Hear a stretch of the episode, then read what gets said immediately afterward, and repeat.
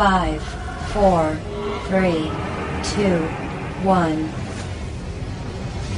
Hola amigos y bienvenidos a Freaking Games, su podcast de videojuegos. Los saluda Alri como cada semana y en esta ocasión, damas y caballeros, va a ser un programa un poquito más corto de lo normal. La verdad es que no hubo tantas noticias en esta ocasión, pero vaya, ya nos estamos despidiendo de noviembre. Iniciamos ya con el mes de diciembre prácticamente, la recta final del año. Bueno, todavía es noviembre cuando estoy grabando esto, pero ya estamos a un pelito de diciembre, ya prácticamente ya se terminó este año y ha sido un año bastante guapo en muchos sentidos. Bueno, la verdad es que no, no estuvo nada guapo, pero salieron cosas bastante bonitas. Tuvimos juegos como Hades, tuvimos jueguitos eh, como Miles Morales, este, posiblemente tengamos Cyberpunk, Doom Eternal, que hasta el momento es mi favorito.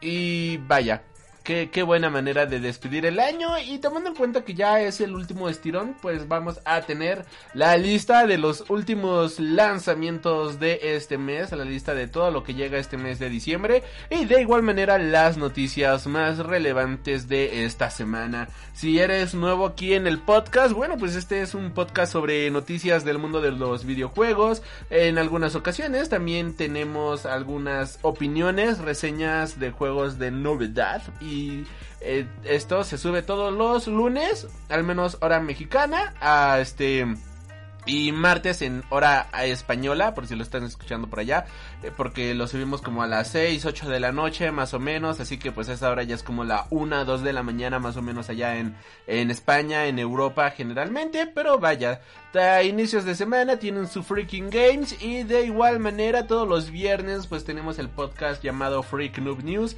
que es un podcast sobre cómics, cine, este, noticias al respecto de series y toda la cultura nerd que tanto nos encanta. Por último, te invito a checar en la cajita de la descripción todas nuestras redes sociales. De igual manera, te invitamos a que cheques nuestra tienda online para que puedas conseguir mercancía oficial de tus películas, bandas y videojuegos favoritos, todo 100% oficial a excelentes precios. Y sin más por el momento, pues iniciamos con el programa de esta semana.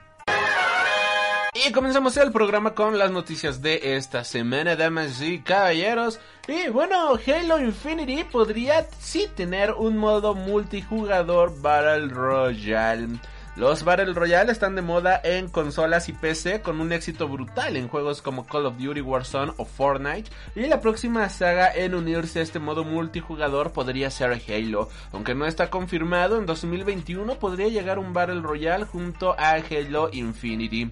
Después de negar la inclusión de un Battle Royale en Halo Infinity hace un tiempo y de asegurar que será más comunicativa sobre el próximo juego, el jefe maestro 343 Industries podría haberse fijado en el éxito de los Battle Royales en la actualidad para implementar este modo en el juego de Halo Infinity. Los rumores apuntan a que este Halo Battle Royale sería independiente de Halo Infinity y que estaría desarrollado y supervisado por la propia Microsoft en lugar de 343 Industries. La marca Xbox quiere llevar su franquicia estrella a este género online y podrían seguir una estrategia similar a la de Activision con Call of Duty Warzone. Pero la cosa no se queda ahí y es que Halo Infinity podría ser el capítulo central de un nuevo arco argumental de la saga que estaría complementada por este Halo Battle Royale y dos juegos más a modo de spin-offs. Uno de ellos podría ser Halo Wars 3 y otro FPS paralelo a Halo Infinity. Todos estos rumores proceden de la cuenta de Twitter Gaming Leaks and Rumors que también apunta a que Microsoft y 343 Industries está puliendo el motor Splice Space para conseguir mejores resultados después de las críticas en el primer gameplay de Halo Infinity. Al momento, pues solamente sabemos que este juego llegará en algún momento de 2021. Justamente hablando de Halo, pues tenemos que 343 Industries afirma que será mucho más comunicativo que nunca en los próximos meses. A principios de noviembre, en concreto el pasado 10 de noviembre, Microsoft lanzó finalmente al mercado sus consolas de nueva generación, la Xbox Series X y la Xbox Series Series S. Junto a ellas debía estar de lanzamiento Halo Infinity, la nueva entrega de la legendaria saga de Xbox, algo que no fue posible por múltiples factores causando problemas en su desarrollo. Desde entonces 343 Industries ha estado bastante en silencio en lo que respecta a noticias del juego, ya que la mayoría, por no decir prácticamente todas las notas al respecto del juego, se han escuchado mediante rumores o por el propio Phil Spencer. Bueno, pues eso está a punto de cambiar ya que 343 quiere hacer saber que muy pronto que quiere hacer saber que muy pronto tendrán novedades del juego. En una nueva entrega del blog Halo White Punch, su community, community manager John Junsiek ha comunicado a los fans del juego de la saga saber que han estado en silencio más de lo esperado desde el retraso de Halo Infinity. Eso cambiará en los próximos meses, aunque no especifica cuándo, pero quizás nos ofrezca un buen regalo de Navidad. Entre algunas de sus palabras menciona lo siguiente. Sabemos que han estado muy ansiosos de saber qué pasa con Infinity y las circunstancias de cambios. Hemos estado en silencio más de lo que nos gustaría. Trabajamos con el equipo para ofrecer una actualización a final de año y dar a conocer los planes de manera mucho más comunicativa en los próximos meses. Nuestra próxima actualización de la comunidad será mi fin de año, el 17 de diciembre. Pese a lo frenético y loco que ha sido este 2020, creo que terminaremos este año cuando este año dando una nota muy alta. Así que si queremos saber qué nos espera, bueno, pues habrá que ver este comunicado. Y ya para cerrar con las noticias de Halo, dos spin-offs de Halo estarían en desarrollo junto a Halo Infinity según algunos insiders. Halo Infinity es el gran lanzamiento esperado para Xbox, las nuevas consolas de Microsoft que han logrado un éxito sin precedentes para la marca y, una, y un gran arranque de ventas en Reino Unido. Desgraciadamente este nuevo juego de Halo se ha retrasado hasta 2021 por lo que tendremos que esperar algunos meses para tener en nuestras manos la nueva aventura del Master Chief que promete ser espectacular en las nuevas consolas. El desarrollo de Halo Infinity por parte de 343 Industries sigue viento en popa, pero en los últimos días circulan rumores que apuntan a novedades sobre la saga icónica por excelencia de Xbox, aunque por el momento no hay nada confirmado.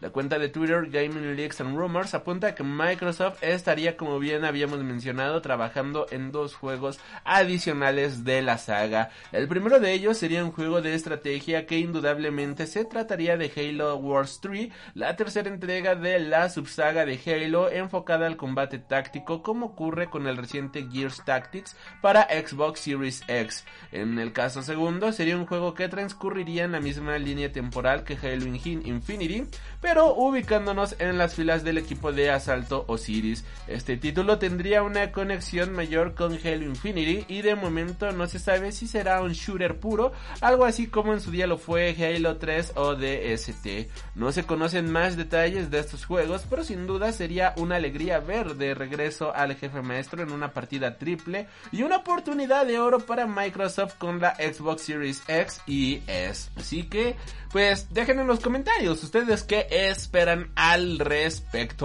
Y dejando de lado pues todas estas noticias, nos vamos con el lado de CD Projekt. Y bueno, se ha mencionado que CD Projekt está orgullosa del éxito de The Witcher 3 Wild Hunt en Nintendo Switch. Cuando Saber Interactive y CD Projekt lanzaron The Witcher 3 Wild Hunt en Nintendo Switch, los fans de Geralt de Rivia se echaron las manos a la cabeza. Llevar al extenso, el llevar el extenso mundo y las posibilidades del RPG de PlayStation 4, Xbox One y PC a la consola híbrida de Nintendo fue todo un prodigio de la ingeniería. Y en gran noticia es que no solo sigue siendo un excelente RPG, en la pequeña consola híbrida, sino que ha impulsado los ingresos de CD Projekt hasta convertir el estudio polaco en la compañía más valorada de toda Europa por delante de la gigantesca Ubisoft. Adam Kisimski miembro de CD Projekt, ha elogiado el brillante port que es The Witcher 3 Wild Hunt en Switch y asegura que funcionó muy bien en ventas. Y vaya, pues esto, esto es algo bastante bueno y pese a las limitaciones técnicas que tiene la Nintendo Switch respecto a la PlayStation, Xbox o PC, The Witcher 3 ofrece, ofrece una experiencia profunda, ligera y fluida en la consola híbrida. No se puede negar que ponerse en la piel del lobo blanco en modo portátil es una sensación poco menos que gloriosa. Así que pues creo que esto está bastante bueno para la empresa, la verdad, aplausos por haber realizado tal acrobacia. Continuando con el mundo de CD Projekt, el último retraso de Cyberpunk 2077 ayudó mucho a mejorar el rendimiento para la PlayStation y la Xbox. Parecía que no llegaría nunca, pero Cyberpunk 2077 ya casi está listo para llegar a las tiendas. El nuevo juego de los creadores de la saga de The Witcher ha sufrido varios retrasos, incluyendo uno cuando quedaban pocas semanas para su lanzamiento y el juego ya era Golf. Pero aunque el desarrollo hubiera finalizado aún quedaba trabajo por hacer para optimizar el juego en todas las plataformas, pues recordemos que es un juego intergeneracional que, que exprimirá los PC de más capacidad y las consolas de nueva generación, a la vez debe funcionar en las viejas PlayStation 4 y Xbox One. Precisamente el retraso de tres semanas extras del 19 de noviembre al 10 de diciembre se debió por estas versiones y la espera ha merecido la pena. Según el CEO de CD Projekt, Adam Kaczynski, en la última reunión de inversores dijo lo siguiente. Por supuesto, el rendimiento es un poco inferior que en ordenadores pros, pero yo diría que es sorprendentemente bueno para un mundo tan grande. Tuvimos esas tres semanas extra y conseguimos mucho en ese último tramo. En esa misma reunión con inversores, Kaczynski reveló que el retraso también cambió sus planes a la hora de hablar del Season Pass. Originalmente se iba a revelar y vender antes del lanzamiento del juego, pero ahora esperarán a que este esté a la venta y los, y los jugadores disfruten del juego base, ya de por sí que será bastante inmenso. Además habló del multijugador que prefiere no llamar modo multijugador, pues será una experiencia independientemente desarrollada por un equipo aparte y de la que no veremos nada hasta bien entrado el 2021. En 2021 también saldrá una versión optimizada expresamente para PlayStation 5 y Xbox Series X. De momento el Ray Tracing se queda solo en los PC de la última generación con RTX. Y de igual manera Cyberpunk 2077 supera en reservas a The Witcher 3 y más de la mitad son en formato digital. El hype en torno a Cyberpunk 2077 es uno de los mayores del año y de la generación, especialmente por todo lo que se ha hecho del rogar el juego al que esperábamos literalmente como agua desde mayo, antes de irse a noviembre y luego a diciembre con un mes más de propina. Afortunadamente ya no hay nada que pueda parar el lanzamiento de Cyberpunk 2077 la semana que viene, el 10 de diciembre, para PC, consolas y Stadia. O eso esperamos, honestamente. Y aunque no hace falta que lo digamos, apunta a que será todo un éxito. CD Projekt Red se ha convertido en uno de los estudios más candentes de todo el mundo gracias al éxito de The Witcher 3, cuyas ventas no solo se han frenado, sino que han aumentado con el paso de los años. Cyberpunk 2077 podría ser un éxito mayor, al menos en lo que respecta a su lanzamiento. En la última reunión de inversores, el jefe de finanzas del estudio polaco, Piotr New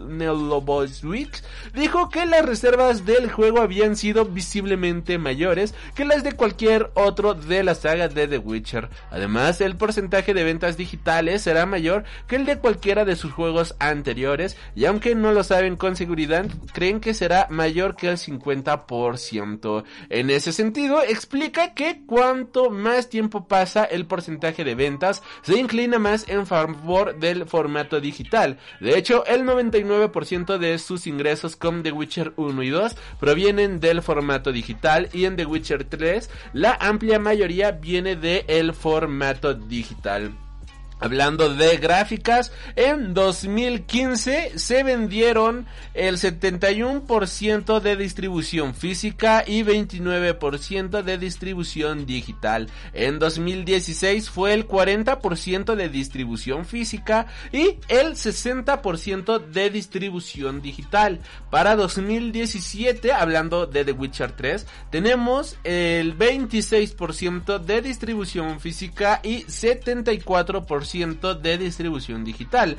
Para 2018, 20% de distribución física y 80% de distribución digital. Y en 2019 tuvimos 18% de distribución física y 82% de distribución digital. En el informe financiero publicado el pasado mes de abril, bueno, pues podemos ver cómo en 2019 las ventas digitales supusieron un 82% de ingresos para la compañía en torno a The Witcher. En la más reunión de inversores también hablaron sobre el multijugador de Cyberpunk y confirmaron que el retraso ayudó a optimizar el juego para la PlayStation 4 y la Xbox One. Y con esto, bueno, cerramos las noticias de CD Projekt Red, pero continuamos con las noticias en general.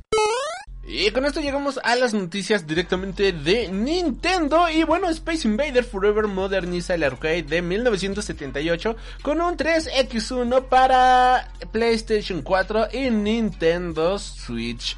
¿Cuál es el juego arcade más famoso de todos los tiempos? Donkey Kong puede ser que sea un icono que todavía perdura en la actualidad, pero pregunta a cualquier persona que tenga cero interés por los videojuegos y seguro te dirá dos cosas.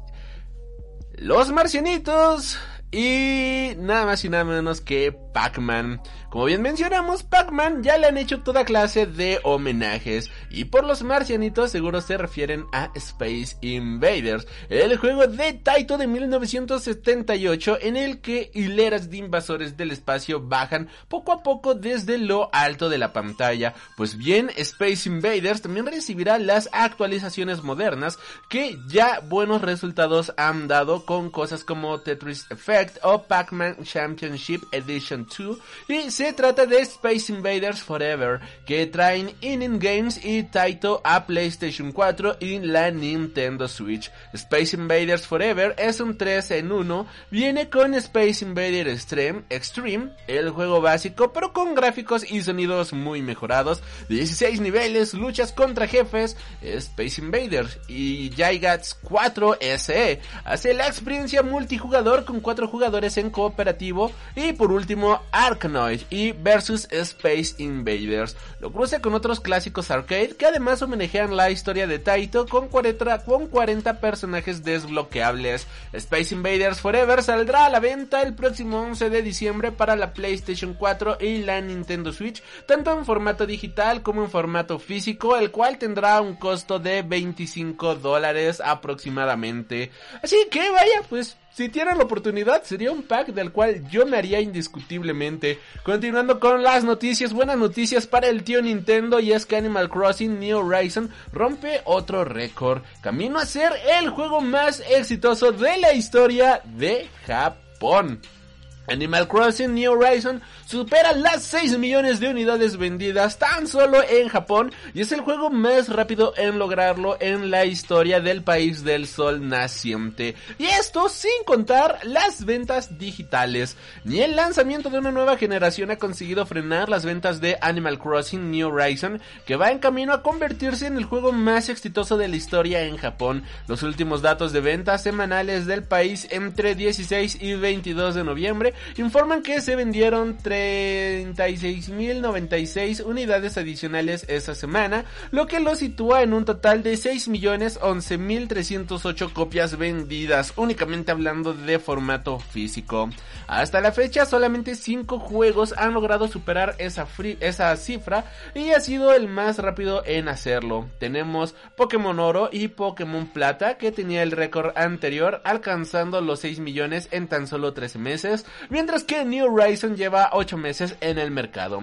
Además, todos esos juegos, Pokémon Rojo, Verde, New, New Super Mario Bros. DS and Super Mario Bros. NES, son de la época analógica. Animal Crossing New Horizon eh, se vende también en formato digital y esas ventas no aparecen en este dato. Según los últimos datos oficiales de Nintendo, Animal Crossing vendió 26 millones de unidades en todo el mundo, contando digitales. No se sabe qué, qué porcentaje de esas ventas son digitales, pero podrían ser muchas teniendo en cuenta que salió justo cuando comenzaron los confinamientos en todo el mundo. Animal Crossing New Horizon fue el tercer juego más vendido de la última semana, por detrás de Momotaro True Showa y Heisei Reiwa Mo Teiban, un juego de tablero estilo Monopoly muy popular en Japón. De igual manera, se posicionó un poquito por detrás de Hyrule Warriors, la era del cataclismo.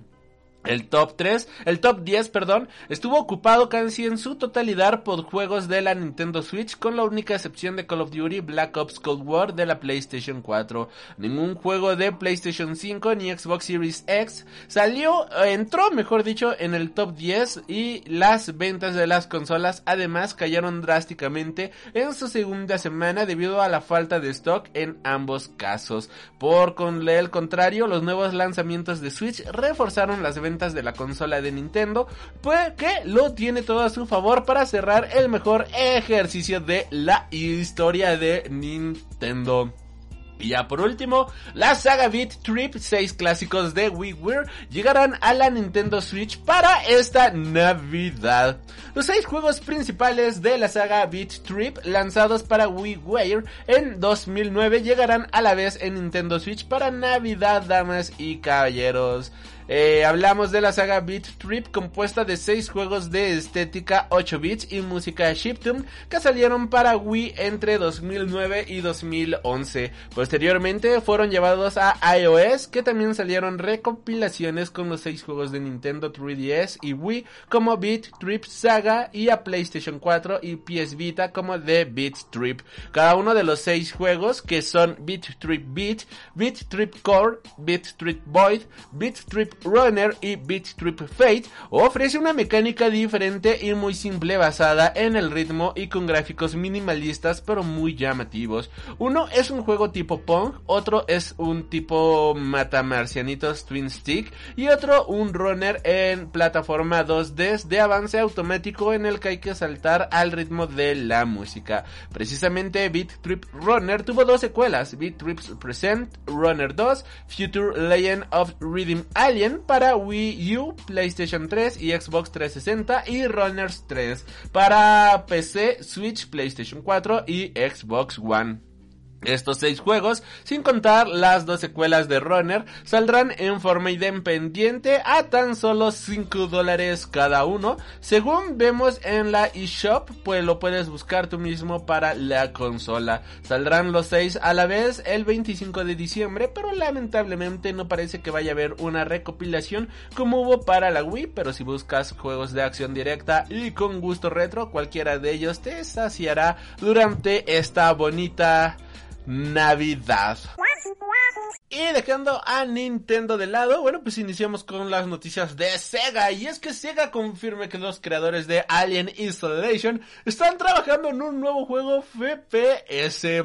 No cabe duda que Creative Assembly es uno de los estudios con más talento del momento, con juegos de gran calidad como Alien Installation o la saga de Total War a sus espaldas. Y el año pasado se confirmaba que estaban trabajando en un proyecto para Sega y ahora sabemos que será un juego de disparos en primera persona y que su desarrollo va viento en popa. Tim Hilton, director de Sega Europe, ha dado detalles más de lo que será el nuevo juego de Creative Assemble y parece que no será Alien Isolation 2 para pena de muchos. Aún así, este nuevo juego para consolas y PC promete mucho y según sus responsables tendrá un gran componente táctico. Este próximo juego de los creadores de Alien Isolation Será un first person shooter y en palabras de Tim Hiron será una nueva IP que la propia Sega pretende utilizar como filón en Occidente y con motivo de las nuevas consolas de PlayStation y Xbox. Entre otras palabras, su director de la división europea de Sega mencionaba lo siguiente. Lo que estamos tratando de hacer ahora es buscar una nueva IP. Hay un nuevo juego FPS que está desarrollado por Creative Assemble y están haciendo crecer equipos en torno a nuevas IP. Nuestros estudios internos tienen esta estrategia doble, hacer más con lo que tiene y pensar en una nueva propiedad intelectual. De momento no se sabe prácticamente nada en cuestión de detalles sobre este nuevo juego en primera persona, pero pues vaya, o sea, Alien Isolation es uno de los juegos más brutales que he jugado, honestamente, es genial, es brutal, está que te cagas de miedo, así que pues le tengo toda la fe en todo, todo, todo, todo sentido. Y ya por último, Sega Sammy revela las cifras de ventas globales de todas sus sagas IP. Así que, bueno, pues continuemos con el mundo de los números. Justo como ocurría en 2019, Sega Sammy ha vuelto a revelar las cifras de ventas globales de todas sus sagas IP, las cuales pertenecen al año fiscal que acaba de terminar en marzo de 2020 y hasta ahora no había habido ningún informe ya que fue liberado durante este mes de noviembre. La lista con todos los datos no está aún en versión traducida ya que llegará más adelante, por eso mismo desde Receipt Era han dejado un listado traducido con las ventas totales de cada juego hasta la aunque hay dos matices. El primero es que se incluye el número de descargas de juegos digitales y el segundo es el total de cifras de Fantasy Star Online 2 en Japón. En la lista se incluyen principalmente la saga de Shin Megami Tensei que contaba hasta la fecha con unas ventas físicas y digitales acumuladas en 17.4 millones. Posteriormente la saga Persona que cuenta con 13.1 millones. Las dos sagas siguientes en aparecer en la tabla son Total War y Football Manager con más de 34.3 millones y un incremento de 6.7 millones con respecto a 2019 y de 22 millones y un incremento de 2 millones con respecto a 2019 respectivamente. Y bueno, pues hablando de numeritos, hablando de cifras, bueno, pues ahora entramos en la que sería su saga más vendida y esta es nada más y nada menos que Sonic the Hedgehog eh, con unas ventas físicas y digitales aproximadas, eh, aproximadas en 1,14 billones por con un incremento de 220 millones con respecto a 2019. Siguiendo en la tabla tenemos la saga de Puyo Puyo Tetrix con 32 millones y un aumento de 3 millones frente a 2019. También vemos aquí la saga de Sakura Wars con unas ventas aproximadas en 4.1 millones y un aumento de 300 mil copias con respecto de 2019. Seguimos con la saga de Ryuga Gotoku de Yakuza con ventas aproximadas en 14 millones y un aumento de 2 millones frente a 2019. Después la saga Fantasy Star con 5,5 millones sin aumento con respecto de 2019. La saga Shane Chronicle parece situarse con 22 millones y un aumento de 3 millones frente a 2019. La saga Hatsune Miku con 6,4 millones de ventas y 300 mil unidades más que en 2019 y la saga Hokotu no Ken, el puño de la estrella del norte, con 2,97 millones y un aumento de 90 millones, de 90 mil, perdón, con respecto del año pasado. La tabla termina con la saga Souten no Ken, el puño del cielo azul, con unas ventas totales de 480 mil y un aumento de 10 mil frente al 2019, damas y caballeros. Y ya dejando de lado las mercas, nos vamos a las noticias generales de esta semana.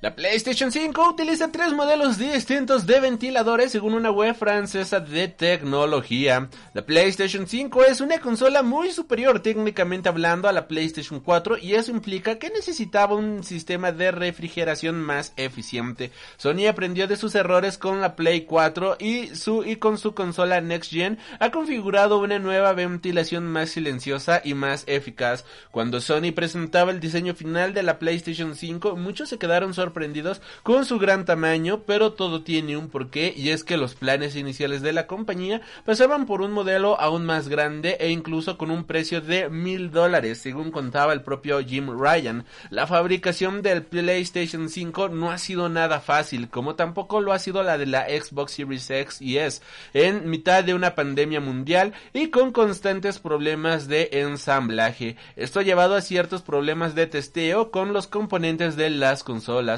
y según informa la web francesa Les Numeriques, Sony ha utilizado hasta tres modelos distintos de ventiladores para su Play 5 y cada uno tiene ciertas diferencias con los demás. Uno hace más ruido, otro es más silencioso pero menos eficaz y aparentemente hay unidades a la venta con distinto ventilador. Así lo asegura esta web que apunta a que uno de los tres ventiladores de la PlayStation 5 es exclusivo de las fábricas de revisión y que no se instaló en ningún modelo puesto actualmente a la venta. Al parecer este es el más silencioso de los tres pero no cumplía bien con su función. En el caso de los otros dos ventiladores de PlayStation 5, uno es, por decirlo de forma vulgar, el bueno, mientras que el otro hace más ruido y es menos eficiente. Les Numeriques afirma que algunas unidades de Play 5 enviadas a las tiendas y comercios usan este segundo ventilador. Desconocemos si esta información es realmente verídica y bueno, pues la forma más eficaz sería desmontar una Play 5 que justo tuviera ese segundo modelo de ventilador,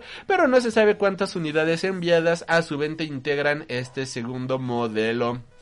Continuando con las noticias, el jefe de Bungie afirma que trabajan en nuevos juegos desde hace ya tres años. Bungie ha estado trabajando en diversos nuevos juegos desde hace tres años, según afirma eh, su CEO Peter Parson, quien ha tratado el futuro de la compañía, su separación con Activision y otros temas en una amplia entrevista con Metro. Al preguntarle sobre esto último en enero de 2019, Parson contestó que el deseo constante del estudio es independencia creativa y aunque querían control de Destiny 2, a lo que se refirió a futuros juegos de Bungie. No resulta tan sorprendente que la compañía tenga más proyectos ya que en 2019 Bungie planeaba lanzar un juego además de Destiny antes de 2025. Este año publicaron unas ofertas de trabajo mencionando que están creando algo así como un RPG online con cajas de botín y toque cósmico. Se menciona que se empezó hace unos tres años, Jason, Joby Ever y Russell y unos cuantos más a trabajar en nuevas incubaciones. Eso hubiera salido en 2017, poco antes de aceptar la financiación de NetEasy en 2018 y seguido de la decisión de separarse de Activision, Parson confirma que M.E. Chung, este diseñador de los sistemas sociales de Destiny, está de igual manera trabajando con este proyecto. El proceso de incubación, decía Parson, era más bien construir buenos equipos, más que hacer juegos atractivos y parecía bastante feliz con el resultado. Parson decía que nuevas incubaciones seguían siendo prometedoras y aunque irónicamente en realidad se esperaba algo decente, tirando al fracaso, en realidad lo que ha pasado es que están bastante satisfechos con el trabajo y no solamente con lo que se consiguió en el universo de Destiny, sino porque se ha podido reunir grandes talentos en estas incubaciones magníficas. Apoyar estos proyectos es una prioridad clara para Bungie, ya que han contratado a nuevos empleados a mayor rapidez de la que se pensaba a pesar de la pandemia del coronavirus y desde marzo todo el estudio teletrabaja. Parson dijo que es casi un cuarto de todos los trabajadores en Bungie que nunca han pisado el estudio y esto es algo que le rompe el corazón, pero es algo con lo que han tenido que trabajar y hacer este 2020. Parson también no entró en detalles sobre cuántos de estos empleados están involucrados en los futuros juegos, pero sí dijo algo más como creo que estarán muy emocionados y me encantaría decir más, pero así es que los vamos a emocionar más. Así que bueno, pues esperemos de buena manera los próximos juegos de Bungie. Y ya para cerrar con las noticias de esta semana, Blade Runner Cells Interlinked 2021 es un mod gratuito de Serious Sound Fusion que transforma todo el juego.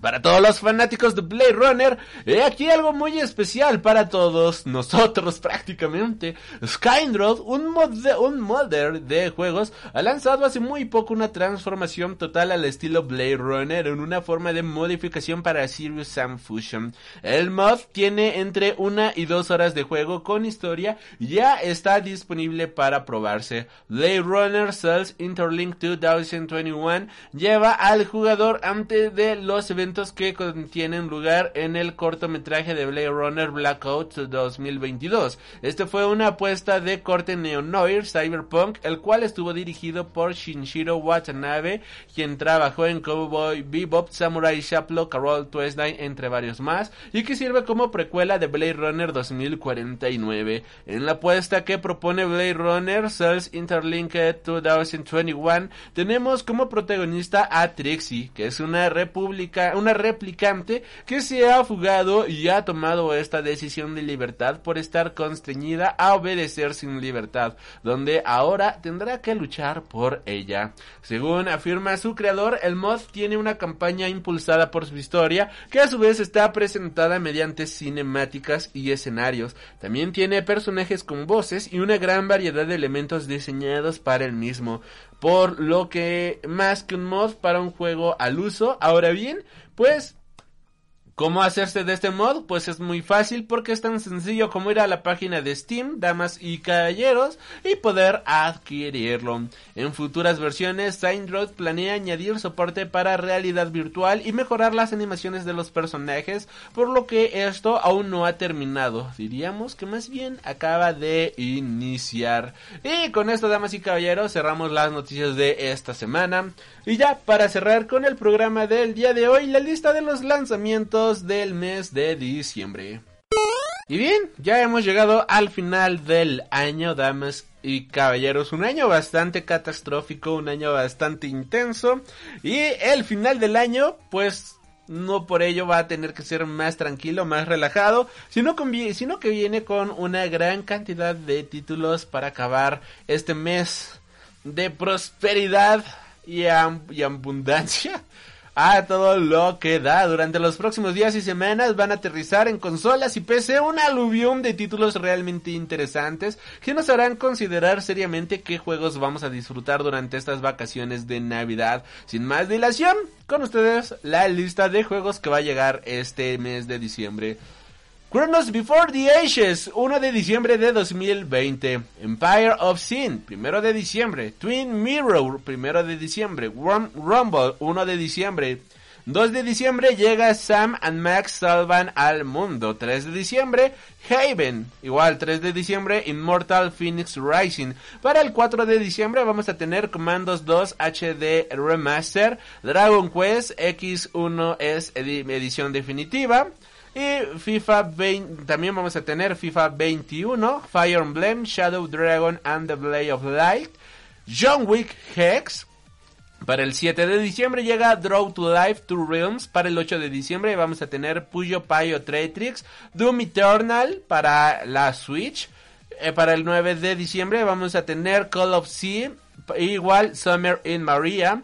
Para el 10 de diciembre, el estreno más esperado, Cyberpunk 2077. Para el 11 de diciembre, Medal of Honor, Above and Beyond. Para el 15 de diciembre, Collection of Saga, Final Fantasy Legend. Para el 22 de diciembre, Override 2 Super Max League. Y para el 25 de diciembre, Sega Beat Trip. Ahora, ya lo saben, damas y caballeros, esta es la lista de todo lo que va a llegar este mes de diciembre.